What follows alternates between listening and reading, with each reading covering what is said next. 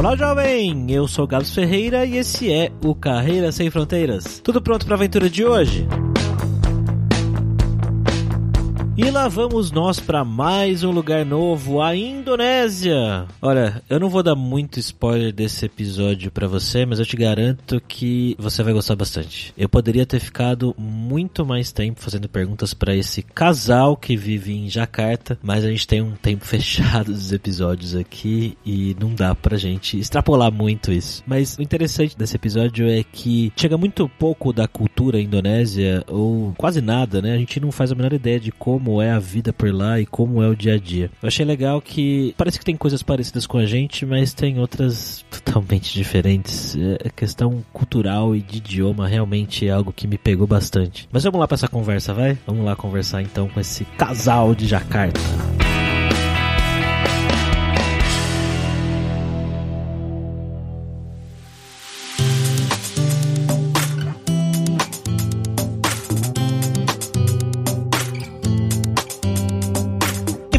Primeira vez na Indonésia. Estamos aqui com ele, o nosso viajante poliglota, como sempre, Fabrício Carraro. Beleza, Fabrício? Tranquilo, Gabs. Eu tô também animado porque uma das minhas melhores amigas da vida que eu conheci na Alemanha, ela é indonésia. Ela sempre me falava das coisas maravilhosas de lá. E eu quero saber um pouquinho mais hoje aqui, que a gente tá com o Cauê e a Mari. Como é que vocês estão, pessoal? Tudo Olá, bom? Olá, tudo bem, tudo bem. Estamos bem.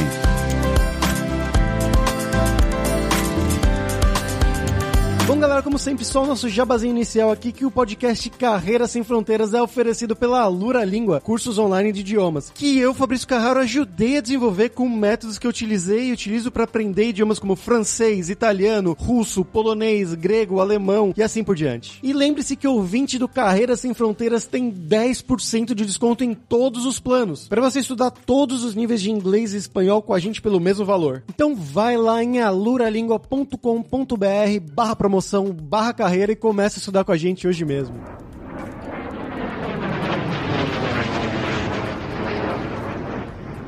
Bom, pessoal, como sempre, né, eu pergunto aqui pra gente começar o programa, quem são vocês, afinal? De onde que vocês são no Brasil? O que, que vocês fizeram da vida, de estudo, passo a passo? E como é que vocês foram parar aí na Indonésia? Meu nome é Mariana, eu sou do interior de São Paulo, sou de Piracicaba, estou fora do país faz uns oito anos. Eu me formei em hotelaria e depois eu fiz administração de empresas e hoje em dia eu trabalho com logística. Então eu fui dando uma mudada, mas enfim, eu venho de uma família de artistas, eu sou bailarina por hobby, adoro dançar. Eu sou Cauê, eu sou de São Paulo, interior também, mas também morei na capital. Como meu pai era engenheiro, a gente viajou um pouco, então mesmo no Brasil a gente morou em algumas cidades diferentes, entre o interior de São Paulo, morei no Paraná, em Curitiba e também morei um tempo no Rio de Janeiro a trabalho, e vai e volta e tal. Então sempre gostei de viajar, a família sempre foi assim. Quando resolvemos sair do país, eu e a Mari, eu já tinha saído antes ela também, mas aí a gente resolveu que era um momento momento certo pra gente sair. E eu acabei indo estudar na Austrália, antes da gente vir pra cá, pra Indonésia. Quanto à minha formação, eu também formei em hotelaria, a gente estudou junto, inclusive foi lá que a gente se conheceu. E depois disso, depois de trabalhar um tempo na área, eu resolvi mudar. Eu estudei também curso de fotografia, fiz uma pós em comunicação audiovisual com foco em cinema e acabei indo trabalhar com TI na empresa que meu pai tinha de engenharia, uma empresa menor de engenharia. Caramba! É, pois é, é uma, é uma reviravolta. e sempre gostei dessa área, então quando eu fui para a Austrália, eu fui para estudar programação e mídia digital e web design. Foi o que acabou me trazendo aqui para a Indonésia. Na verdade, a gente foi para a Austrália para passar um ano e meio, né? Como todo estudante. Todo mundo falava pra gente: vocês não vão ficar um ano e meio só, vocês vão ficar mais tempo e etc. Enfim, ficamos três anos e meio por lá. Aonde que vocês estavam na Austrália? A gente estava em Melbourne. A gente ficou três anos e meio só lá em Melbourne, por mais que nós tenhamos conhecido todas as capitais e mais alguns outros pontos Sim. de lá. A gente viajou bastante. Depois que a gente estava meio que terminando o ciclo da Austrália, né? Os dois estavam meio que já tinham concluído os estudos e estávamos para voltar para o Brasil ou para decidir o que íamos fazer. Eu acabei que no último ano que eu estava na Austrália, eu me juntei a essa dupla de amigos que eu conheci lá através de um post online também para procurar por um estagiário, que no final acabou se tornando muito mais do que um estágio. A ideia deles era de começar uma startup que era com o foco aqui no mercado da Indonésia e eu comecei a trabalhar com eles por esse um ano de graça, né, com um estágio gratuito, digamos assim. Mas desde o começo a gente já conversou que eles viram com o que ajudar, já seria um pouco mais do que simplesmente um estágio, né? Então, eu me juntei a eles em 2015 e 2016 a coisa andou, deu certo e a gente acabou recebendo uma proposta de investimento, mas com a condição que a gente se mudasse para a Indonésia. Então, eles conversaram com a gente e, inclusive, a gente estava viajando na Nova Zelândia, a gente né? estava no meio do nada, na Nova Zelândia, É, de num camper trailer. van. e de repente pegou o sinal da internet, assim, deu o Cauê e falou, putz, Mari, tem uma, uma mensagem aqui, peraí, deixa eu ver, não sei o que. Daí ele leu, olhou pra mim e falou assim, e aí, vamos pra Indonésia? Falei, oi?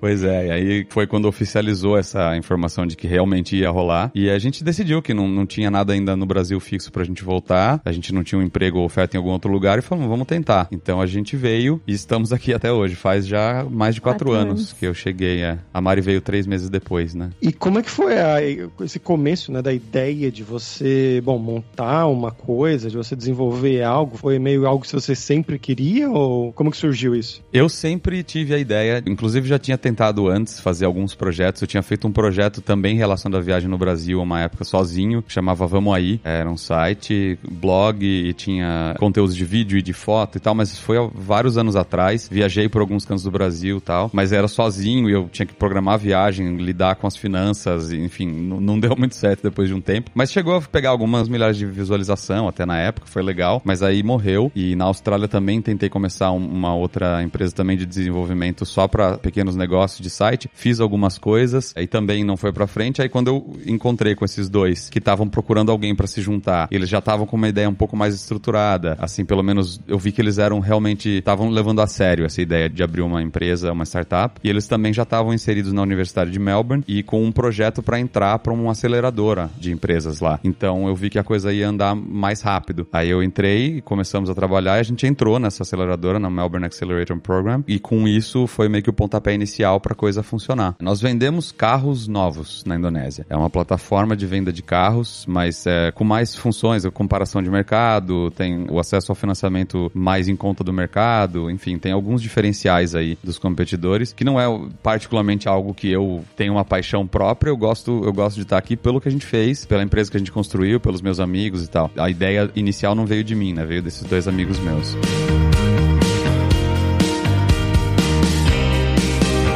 E como é que foi quando vocês chegaram aí pra viver na Indonésia, em Jakarta, esse início aí pra encontrar lugar pra morar, pra viver, né? Às vezes acaba sendo meio burocrático, né? Esse tipo de coisa. E Indonésia eu imagino que seja um lugar bem diferente de Melbourne, bem diferente de Piracicaba, bem diferente do interior de São Paulo no geral. Com certeza. É, eu cheguei um pouco antes, como eu vim já pra esse intuito, né, de começar essa empresa. Vim com os meus amigos, eles já estavam aqui, eles chegaram um mês antes. Eu, eu acabei saindo de Melbourne indo pro Brasil com a Mari. Eu fiquei umas três semanas só e já voltei. E a Mari ficou lá uns três meses. Então, esses primeiros três meses eu peguei aqui uma pousadinha, um- eles chamam de cost aqui na Indonésia, como se fosse um pensionato, assim, uma casa grande com vários quartos. Você tem o seu próprio quarto com banheiro e o resto é compartilhado, né? Mas bem simples. Assim que a Mari tava pra chegar, eu peguei um apartamento com um amigo nosso. E aí você veio pra cá, né? É, basicamente, a vinda pra Indonésia, antes de eu chegar, eu só sabia que a gente tava vindo pra Jakarta e era a capital. Eu, sinceramente, não pesquisei demais. Fiquei três meses no Brasil, conversando com o Cauê online, vendo como é que ele tava, etc.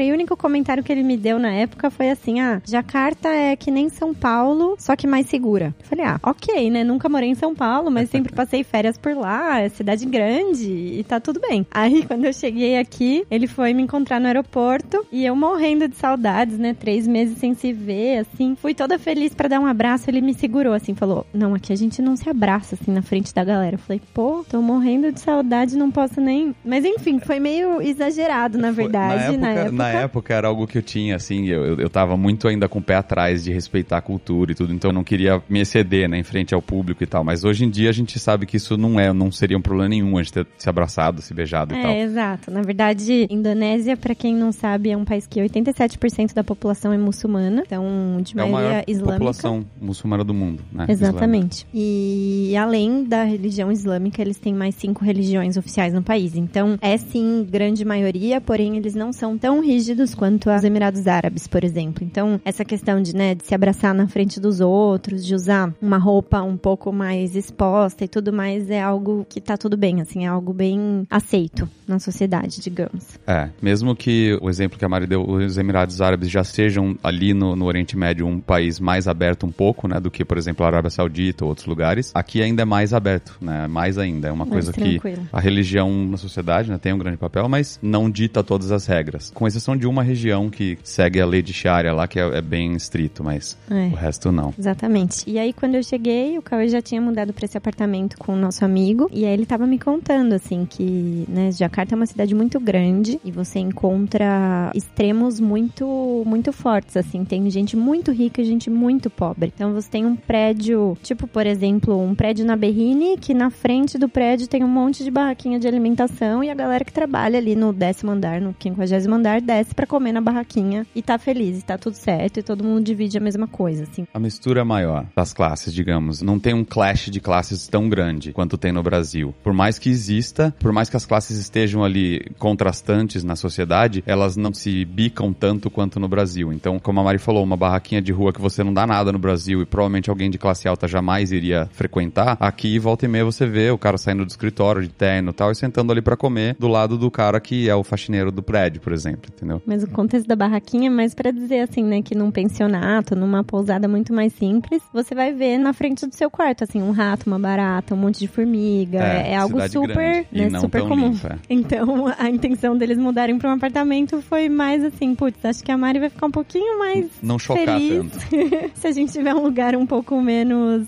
menos sujo, digamos. E o esquema de apartamentos aqui, assim, né? No caso, pra quem vem de fora, né, Pra expatriados principalmente, é mais fácil você alugar um apartamento mobiliado do que pensar em correr atrás de um apartamento sem mobília ou de uma casa e correr atrás de tudo, assim, né? No nosso caso, que a gente não veio com Com mudança, com container. com nada. contrato de empresa e etc, né? É muito mais fácil ir para um apartamento mobiliado. E aqui a maioria dos contratos para apartamento mobiliado, eles pedem um ano de aluguel antecipado. Que? É, pois é. É algo que ninguém tem esse dinheiro e você fala assim, mano, como assim? Existem casos das pessoas pedirem dois anos até. É bem absurdo pra gente, assim. E é algo normal. Eu não sei dizer o porquê, a gente já chegou a questionar, mas nunca conseguimos encontrar a razão. É, a gente acha que talvez seja mais porque realmente tem gente que acaba não pagando e ficando mais enrolando e tal, então eles não gostam muito, já tem uma pré-ocorrência desse tipo de coisa e eles meio que pra se precavirem não, não aceitam. Mas você acha, né? Você tem que procurar bem e tem alguns lugares que aceitam você alugar, sei lá, pagar três meses. Pagar um mês só, assim, mês a mês é quase, quase impossível. impossível. Mas três a seis meses ainda dá pra encontrar. No nosso caso, esse primeiro apartamento, vocês conseguiram por seis meses, se eu não me engano, É, né? exato.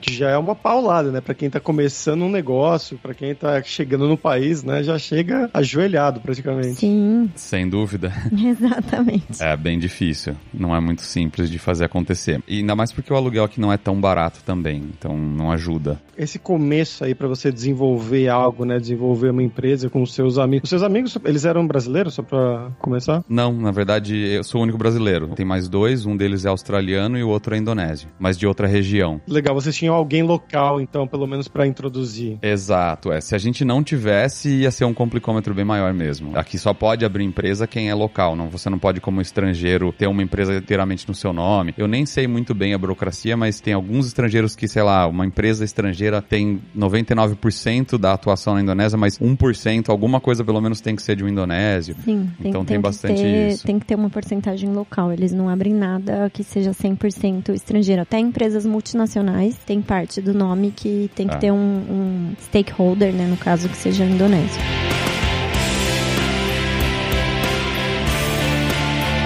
E o processo de visto pra isso, tanto pra você, Cauê, quanto pra você, Mari, como é que foi? Pois é, então, pra chegar, como a gente comentou, a gente não tinha nada, né? A gente tinha só uma ideia e um pontapé inicial aí. Então, a gente não tinha como ter visto. Tanto eu quanto a Mari viemos com visto de turista. O brasileiro pode entrar na Indonésia por 30 dias, com a possibilidade de pegar um outro visto que chama Visa on Arrival, pra você estender dentro do país por mais um mês. E aí você fica por 60 dias. Ou você tem que sair do país e voltar. No começo, era o que a gente tinha que fazer, porque a a minha empresa não tinha porte para poder, por lei, trazer e patrocinar o, o visto de um de negócio de um estrangeiro. Então a gente teve que esperar isso tudo acontecer. E depois que eu cheguei e comecei a fazer esse trâmite, a Mari veio também e ela já foi atrás de emprego, né? E aí você não demorou muito para conseguir. Na verdade, assim, além desse visto de turista, no caso, para quem vem para cá a princípio a trabalho, começando ou como uma consultoria, algo do tipo, existe a possibilidade de você solicitar um business visa que te dá acesso a estar aqui no país por seis meses, com saídas a cada dois, pelo menos para validar o visto. Não, você Então- renova o visto a cada dois meses. É, mas ele é válido por seis meses. Por seis meses, exato. Isso. Então, E- mas ele é mais um visto para reuniões, ele não é um visto de trabalho, né? Exatamente. Então, quando a empresa ainda estava na ideia, né, fora do papel 100%, É, eles aí- até conseguiram esse business visa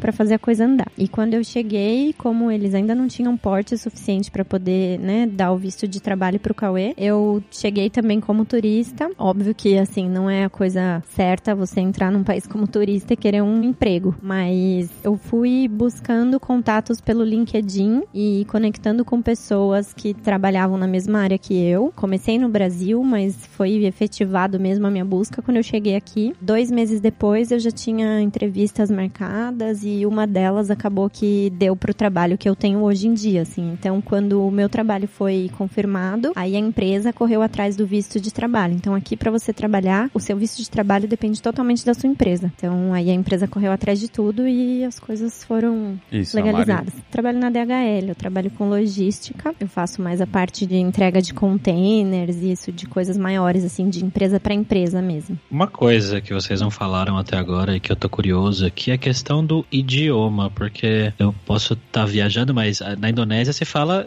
indonésio, certo?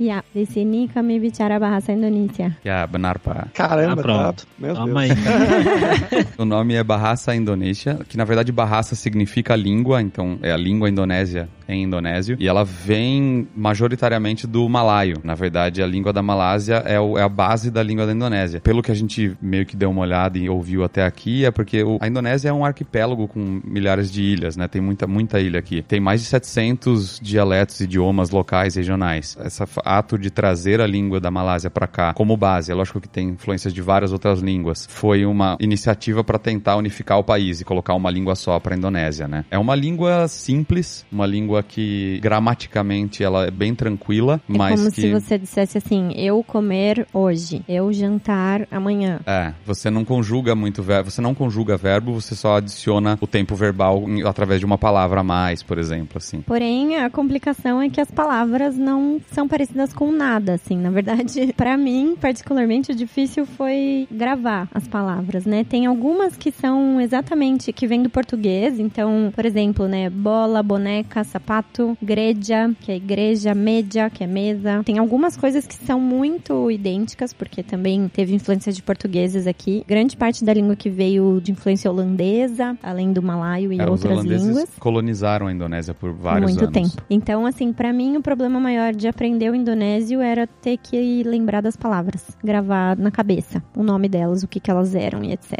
Eu gosto muito de línguas, sempre gostei, assim, e tive uma certa facilidade. Eu sei que o Fabrício também fala diversas línguas, né? Estudei indonésio, inclusive. que legal. Olha só, vamos conversar. Eu peguei até que rápido um começo, mas aí, digamos que eu estudei sozinho aí um período, só que eu bati num limite ali que, como eu não usava tanto no dia a dia, porque eu acabava usando mais o inglês, principalmente no começo, eu travei um tanto. Então eu acabei indo atrás de um curso de uma universidade local que tem barraça para estrangeiros e estudei por cerca de um ano lá, vai e vem, assim, digamos. Então isso foi o que me deu a minha base mais forte para entender a gramática, entender como escrever e ler propriamente. E hoje em dia eu falo fluentemente, é lógico que tem diferentes níveis de fluência, né? Mas, mas eu não, não digamos Não, que pro que eu preciso no dia a dia eu não travo mais, entendeu? Que legal, cara. É, foi uma, uma coisa bem divertida, porque como eu falei, uma das minhas melhores amigas da vida, ela é da Indonésia, e aí, pegando, né, ela me falava que era como era fácil a língua e tudo mais, como vocês falaram aí, que você não conjuga muitas coisas, o plural, que tinha uma coisa, né, que você faz duas vezes a palavra, às vezes. Exato.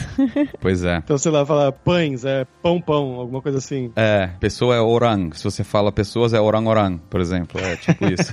É muito divertido. Eu comecei até a estudar a língua no começo, mas eu lembro pouquíssima coisa, porque eu estudei por, vamos dizer, um mês e pouco, e aí comecei a ter outras coisas, e aí eu tava mais focado em em outra língua, acho que na época era o grego, que eu tava mais focado. Que legal. E aí começou a acumular, eu falei, ah, deixa quieto por enquanto, talvez um dia eu volto, mas eu tenho o livro, tá aqui em casa, inclusive, meu livro de indonésio da Simil. Se quiser vir treinar, vem pra cá, você fica aqui em casa. ah, bacana. Tá convidado. É, que eu lembro agora é o Apacabar, é como você tá. É, Sim. como vai. Apacabar. Inclusive, seria, tem. Seria What's News em inglês. Tem algo muito interessante sobre o Apacabar, na verdade, que no Brasil, né, a gente faz assim, as nossas conversas de elevador, né? Quando você não conhece alguém que você fala, nossa, e aí, o tempo tá bonito hoje, né? Ah, olha a chuva, etc. Esse é a nossa, o nosso. É, o small talk, né? É, a conversa fiada. E, e aqui a conversa. conversa fiada é assim, oi, pra onde você vai? Da onde você tá vindo? É, O que você vai fazer agora? Que eles usam muito o apacabar. É, oi, apacabar, darimana, quemana. E no começo você fica assim, cara, mas que pessoa curiosa. Por que, que ela quer saber de onde eu tô vindo, pra onde eu vou? O que, que minha vida tem a ver com ela, sabe? É, é intrusivo. Você fica meio, mas pergunta assim pra você no almoço, você vai comer o que hoje? O que, que você comeu? Aí você fica assim, mas o que que interessa, né? e aí você percebe que é uma diferença cultural, é só o que eles fazem, o jeito deles falarem mesmo é esse, deles mostrarem interesse em você, digamos. E a resposta não precisa ser a sua resposta, ah, comi um frango com um vegetal, com não sei o que. Não, é, ah, comi, tava bom. É, comi ali Tipo, embaixo, é, enfim, é realmente uma conversa fiada, assim. Acho que eu prefiro essa conversa fiada do que a conversa fiada sobre o tempo, sabia? É verdade. Acho que eu vou começar a adotar. Chega em São Paulo no elevador, né, Gabs? No elevador da Kaelon lá, o que, que você comeu hoje? Американская фирма Transceptor Technology приступила к производству компьютеров «Персональный спутник». Bom, gente, vamos agora para o nosso momento viajante poliglota com o Fabrício Carraro, que eu acho que ele ainda não foi para a Indonésia, mas aparentemente já consumiu um pouco da cultura. Fala aí, Fabrício. Não só da cultura, né, como da comida também, porque essa amiga, ela cozinhava pra gente bastante, e era delicioso. Geralmente é uma coisa, né, era arroz, frango, bastante pimenta, mas, bom, os pontos que eu queria trazer hoje aqui da Indonésia, né, é triste, dois tristes na verdade, mas o segundo leva a uma coisa bem interessante. O primeiro foi uma coisa que eu aprendi através dessa minha amiga, que quando teve o tsunami lá na Indonésia, né, eu acho que vocês já estavam por aí, na verdade, né, no final de 2018, Esse em Sulawesi. o que ficou famoso pra mim através dessa minha amiga, através de notícias também, foi de uma banda que aparentemente eles eram famosos na Indonésia, que é a banda Seventeen, que eles estavam tendo um show durante o tsunami num resort lá na Indonésia, e aí o tsunami pegou e morreu quase todos da banda, só um sobreviveu. E aí se vocês quiserem, né, ouvir um pouco de música indonésia, fica aí, é uma banda de pop rock chamada Seventeen, né, o número 17 em inglês. Uma dica triste, né, mas cultural aí de música indonésia. E a outra foi um outro evento também de desastre natural que aconteceu, esse muito, muito mais antigo, lá no final do século 19, que foi a explosão do Krakatoa, o vulcão Krakatoa que fica na Indonésia, pra quem não sabe. E a coisa, né, essa é uma coisa triste, morreram milhares de pessoas perto ali de onde ocorreu a explosão. Foi uma explosão, uma das maiores, se não a maior que já registrada no mundo, se não me engano, que também criou tsunami e tudo mais. E outra coisa que ela criou foi uma nuvem de poeira, de cinzas na atmosfera que chegou inclusive na Europa. E por que, que eu tô falando disso? Porque quem tava lá na Europa, quem tava na Suíça, na verdade, passando, tentando passar uma férias de verão, era o pessoal, né? Lord Byron, Mary Shelley, essa galera ricos, alta sociedade elite europeia de escritores, que queria passar o verão na Suíça, lá perto de um lago, na casa do Lord Byron. E por causa dessa explosão do Krakatoa que aconteceu na Indonésia, esse ano não teve verão na Europa, causou fome, inclusive na Irlanda e alguns lugares. E na Suíça, eles que eram mais de uma elite, estavam ali para passar o verão, não teve verão, então eles ficaram meio que trancafiados numa casa. E aí que surgiu a Mary Shelley, ela escreveu o livro do Frankenstein, que tava uma, um clima um pouco mais depressivo, né? Eles foram esperando passar um verão feliz de sol e não teve sol, não teve nada. Ela escreveu o livro do Frankenstein. O Lord Byron escreveu algo que foi uma base pro Bram Stoker criar histórias de vampiro no futuro. Então, uma coisa curiosa, né? Que é ligada à. Indonésia, mas que causou algo no mundo inteiro, algo cultural no mundo inteiro. E eu queria agora perguntar o lado feliz, né? Aí pro Cauê e pra Mari, tanto da comida indonésia quanto das coisas legais, o que, que vocês gostam de fazer por aí, o que que vocês têm pra recomendar de coisas culturais também. Jakarta não é uma cidade que é particularmente turística. Geralmente estrangeiros que vêm pra cá vêm mais a trabalho, mas tem o que fazer também. Existem alguns pontos turísticos interessantes. Agora, para você ter uma ideia, um ponto interessante é que quando a gente chegou aqui e foi procurar qual era o ponto principal turístico da cidade, o número um no TripAdvisor era um shopping. então, para você ver quão turística a cidade é. É São Paulo, então. É, pois é. Total. Mas tem um, lugar aqui em Jakarta que chama-se Taman Mini, que significa meio que mini parque, que é bem interessante porque ele tem várias estruturas de várias ilhas e povoados diferentes da Indonésia num lugar só. Então ele fala um pouco da cultura de Sumatra, de Bali, de diferentes lugares daqui e você consegue ver um pouquinho do que que é cada canto na Indonésia. Na verdade, quando você abre o mapa do parque, ele tem uns lagos e o mapa em si, ele meio que faz o desenho das ilhas principais da Indonésia. Uhum. E como a cultura do país é tão diversa, né, por ser um arquipélago, cada ilha, cada região tem um jeito diferente de construir uma casa, tem uma comida com tempero diferente. Então você vai nesse parque meio que te dá um gostinho assim de como são as ilhas que você nunca foi, Pra entender um pouco da cultura, da história deles, né? É bem bacana. E talvez outra dica aqui em Jakarta também, você pode ir para um lugar que chama-se Thousand Islands, ou Pulau Seribu, que é em, em Bahasa, e são ilhas logo ao norte de Jakarta, você consegue pegar ali do porto, mesmo das docas do porto de Jakarta, e subir e passar um, dois, três dias lá, e são ilhas que não tão distantes de uma cidade como Jakarta, são impressionantemente limpas, principalmente as ilhas mais distantes, né, não as que são logo próximas a Jakarta, Mais distantes, assim, uma hora e meia de barco. é, uma hora e meia, duas horas.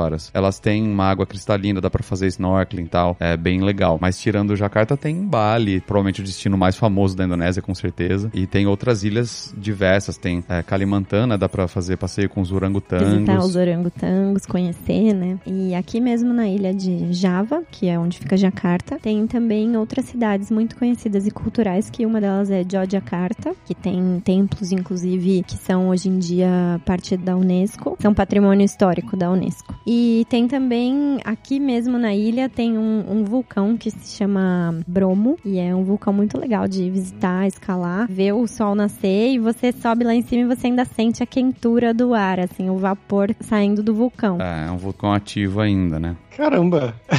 e a galera de boa, ah, vamos lá dar uma olhadinha no vulcão. É.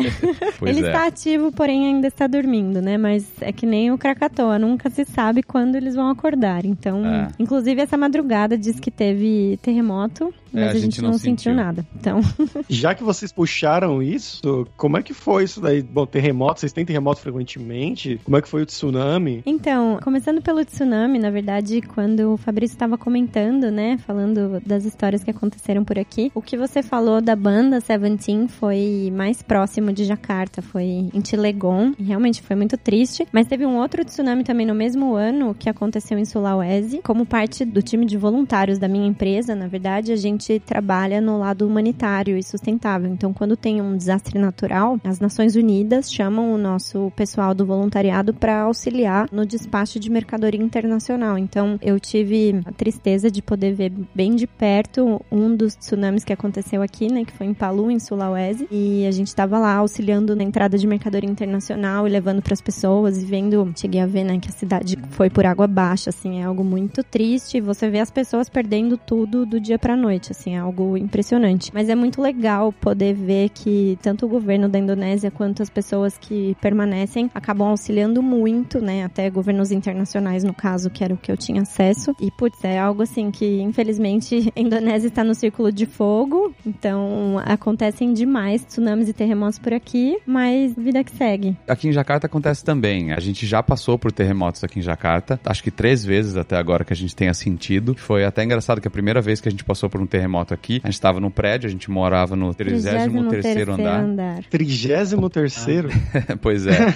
E com isso é lógico que você sente muito mais um terremoto quando você tá em andares altos, né? Porque o prédio ele é feito pra resistir, mas isso significa que ele balança. Foi engraçado, porque eu nunca tinha parado pra pensar que tinha terremoto na Indonésia. Eu Que lembrava. poderia acontecer, né? Na verdade, a gente nunca É. se ligou disso. Sabia, mas não lembrava, né? Não tava sempre lembrando disso. Tava de noite, eu tava deitado na cama, assim, de bruço, acho que mexendo no celular, fazendo alguma coisa. E eu comecei a me sentir muito tonto. E eu falei, nossa, o que que aconteceu que eu tô super tonto? Aí sabe quando você fecha o olho pra tentar ver se passa? E aí eu abri o olho e não passou. Eu falei, tem alguma coisa errada comigo. E Gente. daí nessa eu vi a Mari vindo do corredor, assim, na minha direção e falando, você tá sentindo isso? Aí quando ela falou isso, eu falei, nossa, não sou só eu, tem alguma coisa muito errada aqui.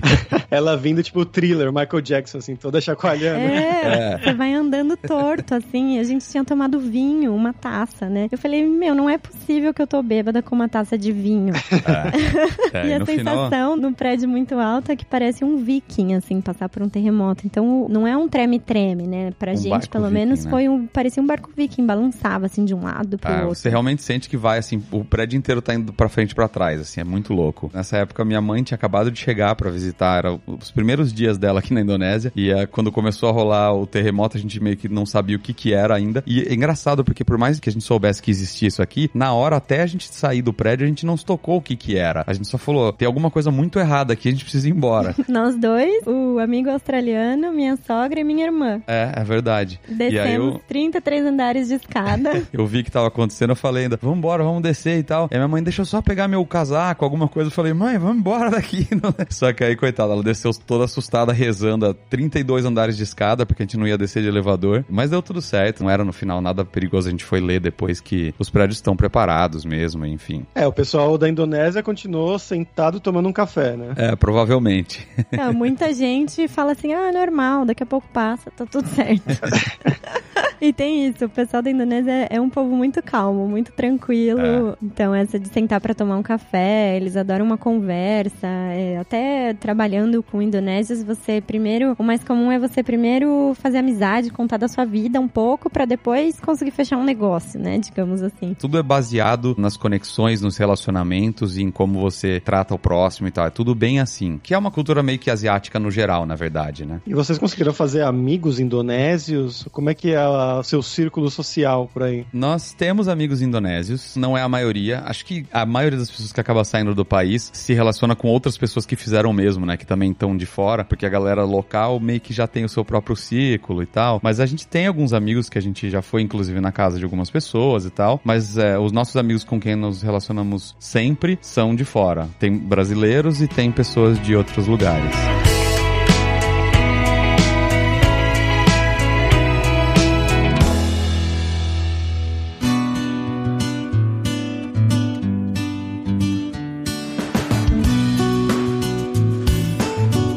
Coisa que eu tava lembrando aqui, é, a Indonésia não é um país que tem nenhum tipo de influência cultural no Brasil, né? A gente escuta falar muito pouco sobre é, a Indonésia no geral, mas uma coisa que vira e mexe, é, a gente escuta falar e que até aconteceu há um tempo atrás, acho que não sei quanto tempo foi com um brasileiro, né? A Indonésia tem uma questão muito forte com relação à guerra a drogas, né? Como é que era o nome do cara? Marcos, alguma coisa, um cara que foi condenado à morte aí e tal, né? E, e eu queria entender como que isso influencia no dia a dia e se vocês percebem alguma coisa culturalmente falando, porque vocês falaram que Jacarta é tipo São Paulo, mas mais seguro. Se você sair em São Paulo à noite, dependendo do lugar onde você tá, é comum você ver pessoas consumindo algum tipo de coisa, ou pelo menos você perceber que tá rolando alguma coisa. Como que é isso aí? Você, mesmo com relação ao consumo de álcool, como é que é essa, essa questão aí, gente? Eu não tenho dados pra dizer e, e até hoje não consegui achar uma informação precisa com relação a isso, mas eu creio que a falta da presença de drogas e a redução bem grande do consumo de álcool com relação a outros países do Ocidente tem uma parte sim significante no fato daqui ser um país mais calmo, mais tranquilo e mais seguro. Como eu disse, eu não tenho certeza de como justificar isso, mas é porque é gritante a diferença realmente do, do você ver a segurança comparada entre o Brasil e a Indonésia, por exemplo, e quando você compara outros fatores com relação à sociedade ter uma disparidade tão grande de classes sociais que os dois países têm em comum, é muito difícil de justificar de outra forma, porque uma das questões é religião, porque por mais que aqui a religião, como a gente falou, seja islamismo principal, aqui e o Sudeste Asiático como um todo, eles acabam sempre pegando um pouco das culturas locais, então a religião ela é islâmica, mas eles têm sempre,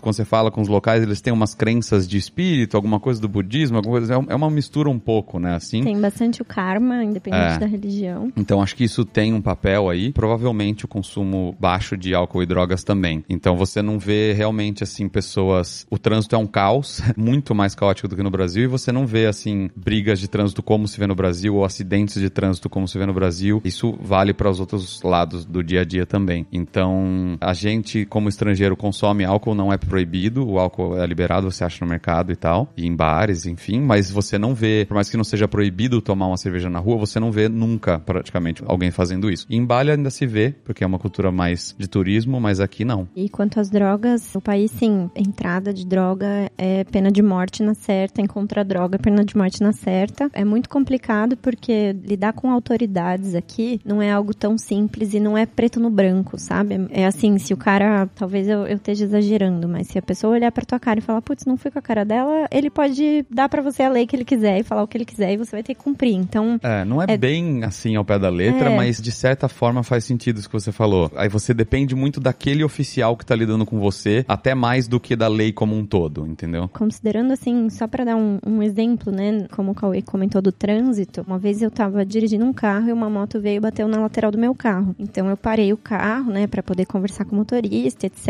E antes de eu falar qualquer coisa com o motorista, já tinha juntado muita gente em volta e todas as pessoas que estavam em volta estavam contando a história do que aconteceu. Então, tipo, todo mundo falando assim: olha, o motoqueiro entrou e bateu no carro da menina, a menina parou. Ah, mas então foi culpa do motoqueiro. Ah, não, mas ele tá bem? Não, mas ela saiu do carro. Eles contaram toda a história sem eu ter que falar nada, sem o motorista ter que falar nada, e eles chegaram à conclusão de que o motorista da moto estava errado. E aí que eu fui falar: você tá bem, né? Tipo, tá tudo bem? E imagina, né? Uma gringa, pra eles eu não falava a língua deles, e eu cheguei perguntando se o cara tava bem em indonésio, e ele ficou super surpreso. E no final, assim, a história se resolveu que ele queria que eu pagasse a moto dele, eu falei que eu queria que ele pagasse meu carro. Quando eu falei que o carro era da empresa, ele meio que ficou mais com medo, Defensivo, assim, né? mais na defensiva. E a resposta final dele pra mim foi assim: ah, não, então meu tornozelo tá doendo, eu preciso de uma massagem. Você me paga uma massagem que tá tudo certo. Então, assim, se você fosse pra polícia pra tentar fazer um BO, etc., talvez isso nem existe aqui. Eu, eu não sei te dizer que situação que daria o final da história. Não, vai saber que essa é a lei, né? Você bateu em um carro, você ganha uma massagem. Né? Paga isso massagem.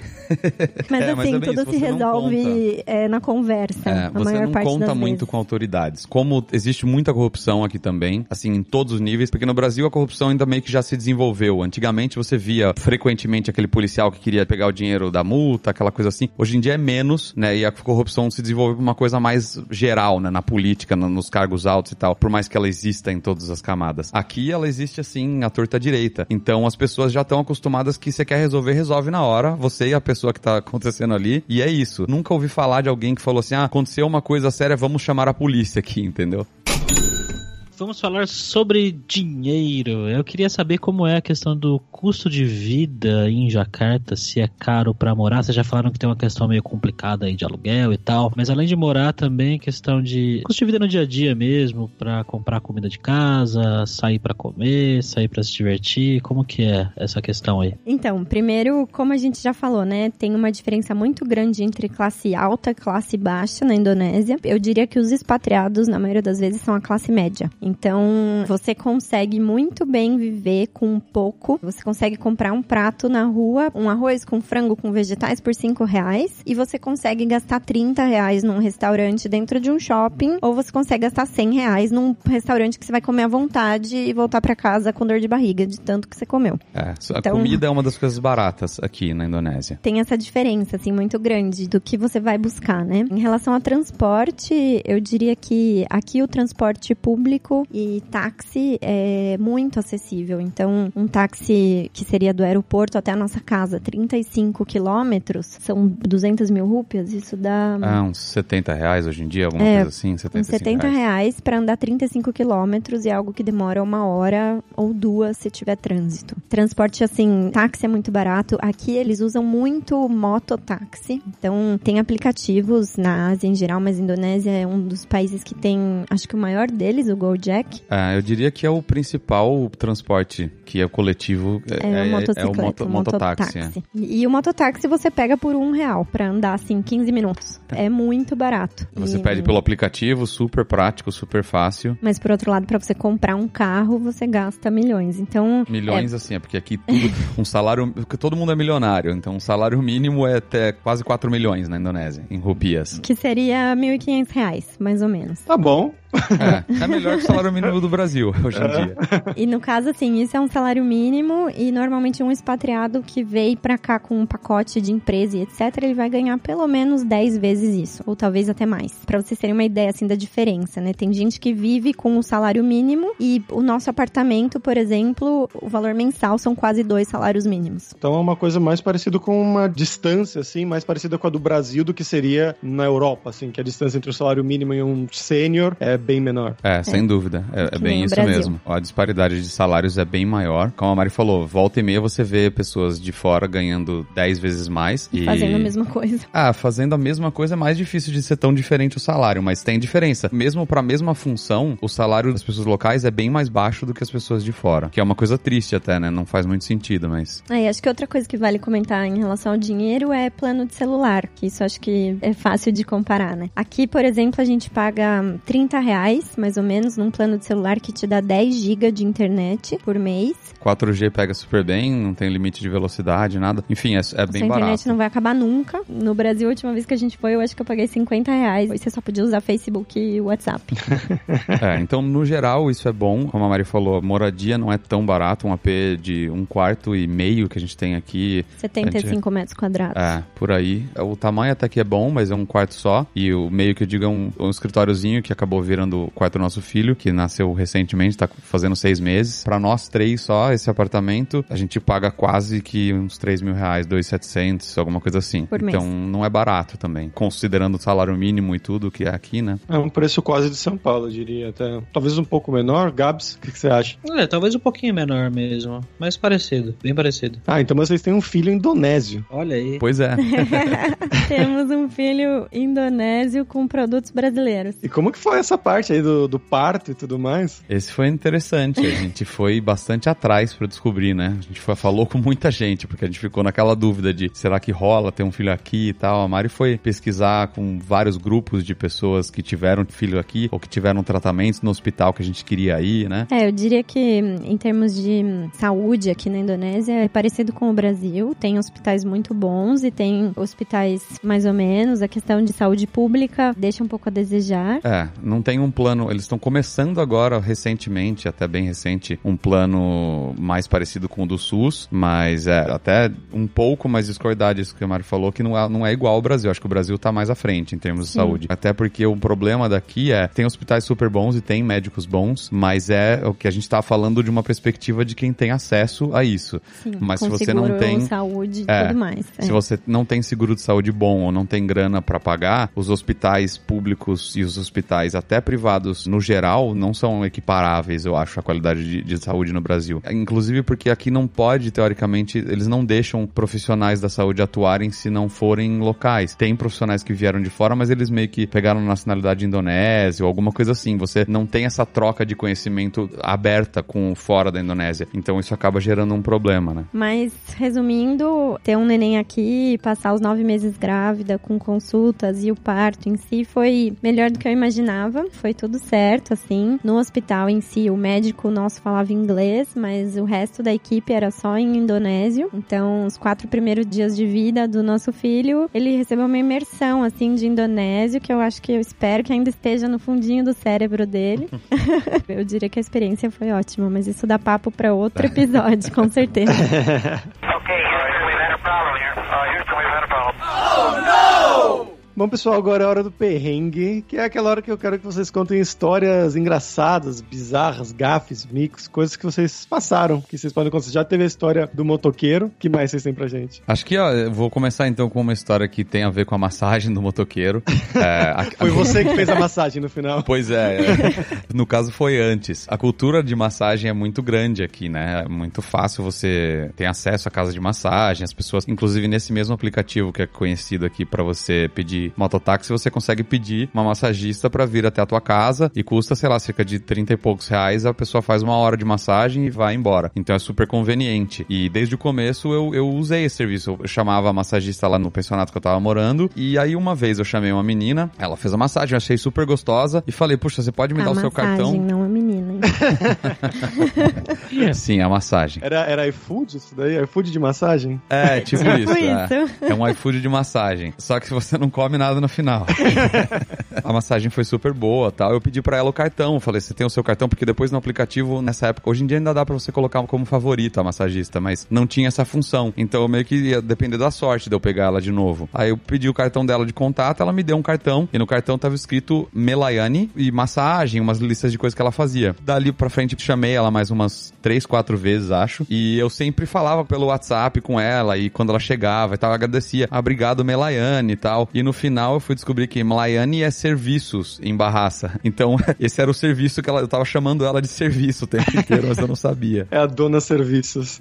É, até, exato. até eu chegar, né? Ficou um tempo, ah, chama Melayane, não sei o quê. É. Depois que a gente foi se ligar que, que essa palavra não era o nome dela. Exato. A Mari tem uma história muito boa também, do começo, quando ela tava ainda sem emprego aqui. É, muita coisa tem a ver com a língua, os perrengues que a gente passa por aqui, viu? Logo que eu cheguei, eu cheguei a ser figurante de alguns filmes aqui na Indonésia. Oi? É, eu virei famosa. Tô, tô me entrevistando uma estrela, então. Olha aí, meu. É, pois é, É. ela tem um filme, inclusive esse que ela vai comentar tá no Netflix até. Daqui, né? Não sei se tá em outros lugares. É, não sei se tá aqui no da Indonésia, tá. Mas enfim, aqui eu tinha um amigo da França que ele era já ator por aqui e tudo mais. E ele um dia me falou assim: Ai, Mari, a gente tá precisando de figurante pra um filme, não sei o que, você não quer ganhar uma graninha? E eu falei: Pô, vamos lá, né? Eu tava aqui ainda buscando alguma coisa e tudo mais, com os dias um pouco mais livres, aí eu fui. E aí, é, num desses filmes, a pessoa que veio, né, o diretor veio explicar a cena. Então a gente tava dentro de um hospital, tinha uma moça na maca, uma mãe na maca, e a criança que ia entrar no quarto e ia tentar conversar com a mãe e tudo mais, e eu era uma enfermeira. Então meu papel era simplesmente segurar a criança. É porque era uma cena triste, né? A mãe tava meio que no leito de morte, alguma coisa assim, e a criança queria falar com a mãe e tal. Exatamente. E o meu papel era simplesmente segurar a criança e tipo, putz, né, com aquela carinha assim, nossa, você não pode chegar perto da sua mãe. Só. Aí beleza, cena, ação, começa a cena e tal, aí a criança entra, no que eu seguro a criança, ela começa a chamar. Ela começa a chamar e ela fica assim, bunda! Bunda!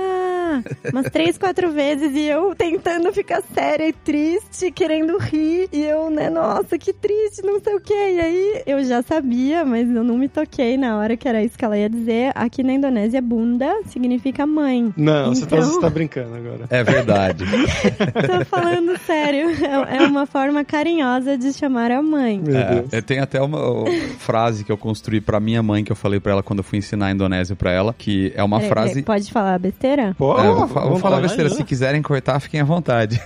Mas é, não é besteira, porque eu tô falando em indonésio, então em indonésio tem um significado real. Se eu for falar a frase, uma das formas de eu falar a frase, a porta da minha mãe seria pinto bundaku.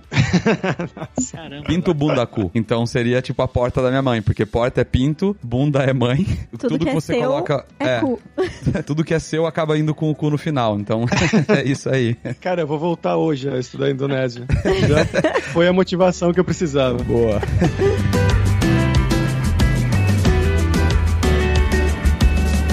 Então, muito obrigado, pessoal, pelo seu tempo aí, pela entrevista, foi muito divertida. E queria perguntar se vocês querem divulgar alguma coisa. A gente tem um podcast também, que a gente começou esse ano, que chama Casal pelo Mundo. Na verdade, o, o projeto do Casal pelo Mundo já existe há algum tempo. A gente começou desde a Austrália, já tem há anos aí o blog e tal. Mas o site, casalpelomundo.com, no Spotify, se você procurar por Casal pelo Mundo, você também encontra. Tem o nosso Instagram, casal underline pelo underline mundo. E também o nosso facebook.com barra casal pelo mundo. Legal, vou ver. E se algum dia você quiser comprar carro na Indonésia, mobilcamu.com. não compre carro amanhã. É isso aí.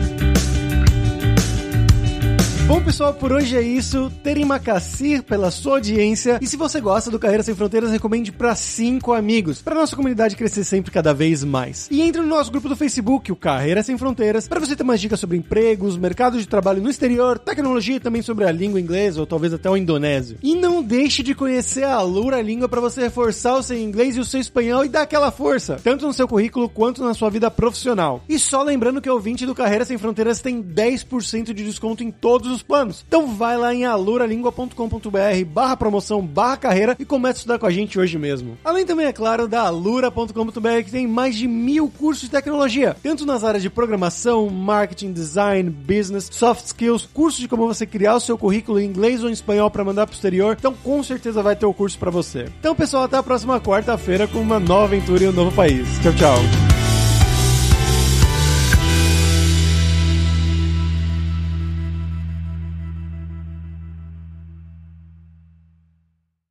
Este podcast foi editado por Radiofobia, podcast e multimídia.